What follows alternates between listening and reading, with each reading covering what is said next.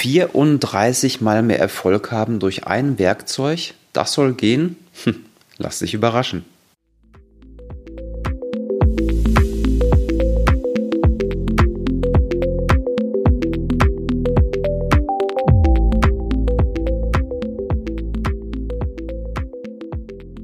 ...2019 war ich in einem hybriden Projekt, bei dem ein Scrum-Team mir ähm, zugeliefert hat und die mussten eine sogenannte Schutzbedarfsfeststellung erstellen. Das heißt, dieses Team hat drei Schutzziele analysiert, Maßnahmen abgeleitet und alles dann in einem Dokument zusammengefasst. In einer Schutzbedarfsfeststellung analysiert man, ob sein System Vertraulichkeit, Integrität und Verfügbarkeit sicherstellt. Ja, also bei diesem großen Unternehmen war das der Fall. Jedes Unternehmen, jedes System, welches bei diesem Unternehmen live geht, muss diese drei Ziele berücksichtigen und äh, entsprechende Maßnahmen dafür ableiten. Das ist nicht nur bei dem Unternehmen so, das machen eigentlich alle großen Unternehmen und das macht ja auch Sinn. So, das heißt, der Product Owner, der hat dieses Dokument erstellt mit seinem Team und hat das dann an den CISO geschickt. Der CISO muss das unterschreiben. So, und dann hat er gewartet eine Woche, dann wurden daraus zwei Wochen, drei Wochen und dann hat der Product Owner mal nachgehakt, wie es denn aussieht. Ja, und als Antwort kam dann vom CISO zurück, er möge sich doch bitte mal gedulden, ja. Der CISO hat sehr viel zu tun. Okay, und daraus wurden dann zwei Monate und zwei Wochen. Und in meinem Projekt war ich dann aber irgendwann auf die Bereitstellung dieses Systems angewiesen ja, was von dem anderen Produktteam entwickelt wurde. Und der Product Owner hat mir nur gesagt, Tino, es tut mir leid, aber da können wir nichts machen. Der CISO hat halt sehr viel zu tun, das ist bei uns im Unternehmen so. Und besser, man stört den auch nicht und nervt den damit auch nicht, sonst dauert es nämlich noch länger. Tja, was macht man da? Das Produktteam, das hat kein Lieferdatum gegenüber externen Kunden. Die machen einfach mit dem nächsten Feature weiter. Aber ich, ich hatte ja Lieferdruck, eine feste Deadline. Und ich meine, es fehlte nur noch die Unterschrift und das seit zweieinhalb Monaten.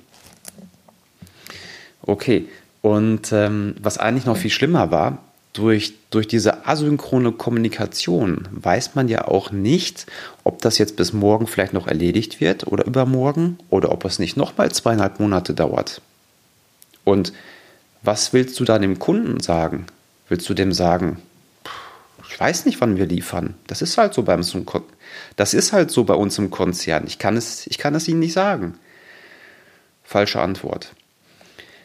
Okay, ich habe danach gefragt, ob ich das übernehmen darf und mal probieren kann, wie wir dieses Thema beschleunigen. Und ähm, das war in Ordnung für den Product Owner und für das Team. Und deswegen habe ich drei Schritte getan. Und diese drei Schritte, die möchte ich dir jetzt einmal vorstellen. Und zwar, als erstes habe ich mich auf das Gespräch vorbereitet. Ja? Das heißt, ich habe eine sehr kurze E-Mail geschrieben und in dieser E-Mail habe ich die Dringlichkeit in drei, vier Zeilen beschrieben und was passiert, wenn wir die Unterschrift nicht in zwei Tagen erhalten.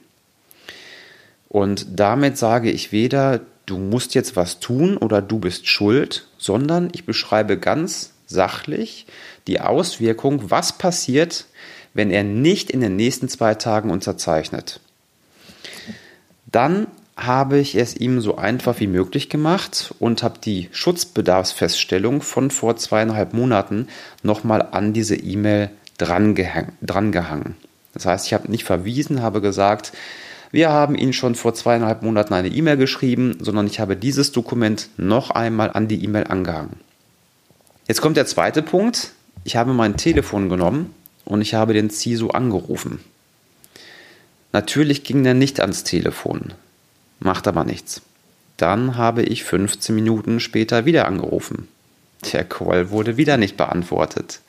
Dann, so, und jetzt hör zu, dann habe ich den Timer auf meinem iPhone auf 15 Minuten eingestellt und habe alle 15 Minuten immer wieder die gleiche Telefonnummer gewählt.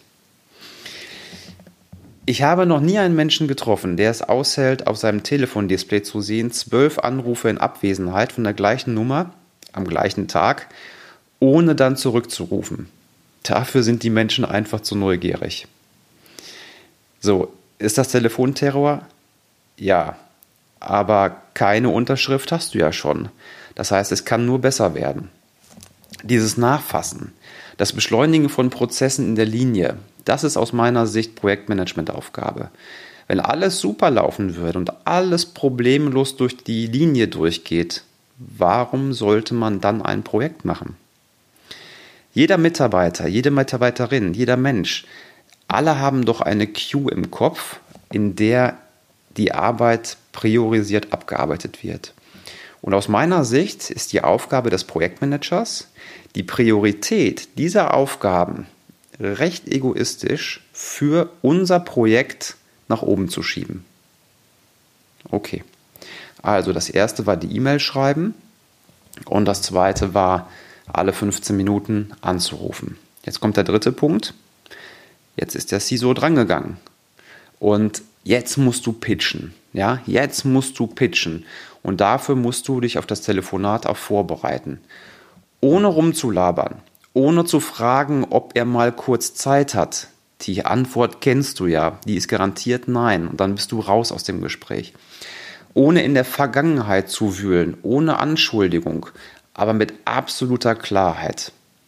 Und dazu schreibe ich mir gerne als Vorbereitung ja, maximal drei Halbsätze in Spiegelstrichen auf, was ich überhaupt sagen möchte.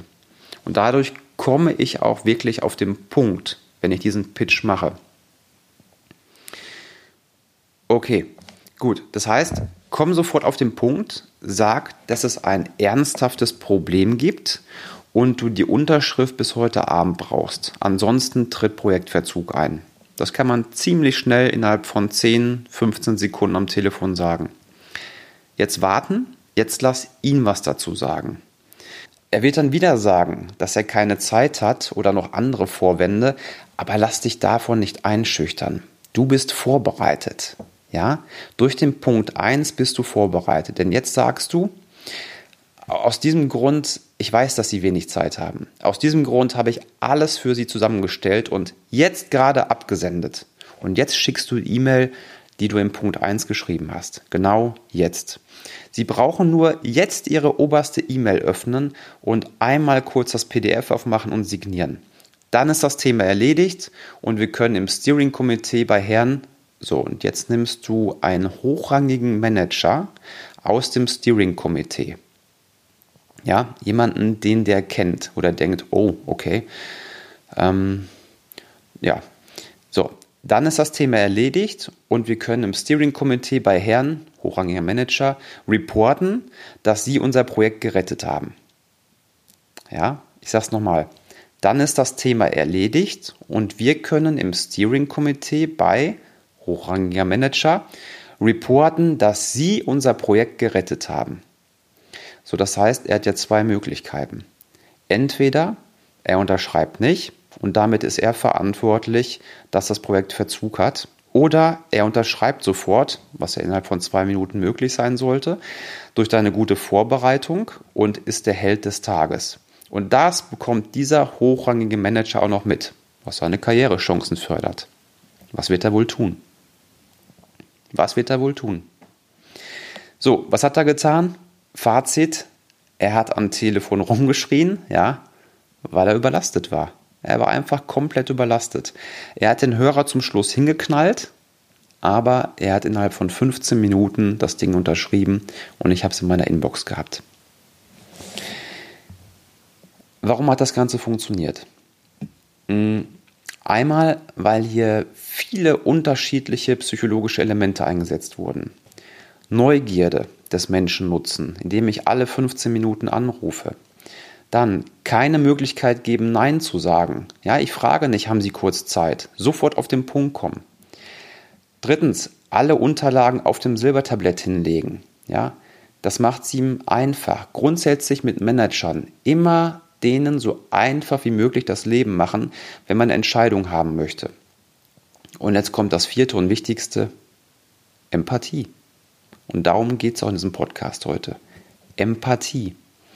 Per E-Mail kann man so gut wie keine Empathie ausdrücken. Man schreibt ja in der Geschäftswelt keine Gedichte oder Romane. Naja, und du weißt ja, wenn jemand solche E-Mails schreibt, wie gut man das findet. Ne? Das funktioniert also nicht. Mit persönlicher Kommunikation ist das jedoch komplett anders. Also damit ist es möglich, per Telefon oder wenn man hinläuft, Empathie ähm, zu bewirken. Wenn du also etwas wirklich Wichtiges benötigst und du hast dazu auch noch Zeitknappheit, dann würde ich immer persönliche Kommunikation nutzen. Also hingehen und wenn das nicht geht, anrufen. Nichts chatten, nichts E-Mail schreiben, persönliche Kommunikation. So, und was hat das jetzt mit 34 mal mehr Erfolg zu tun? Und jetzt pass mal auf, ich lese dir jetzt mal einen Artikel vor, den ich in dem Journal of Experimental Social Psychology gesehen habe. Es geht darum, dass eine Studie durchgeführt wurde, die den Erfolg zwischen E-Mail und persönlicher Kommunikation verglichen hat. Super interessant.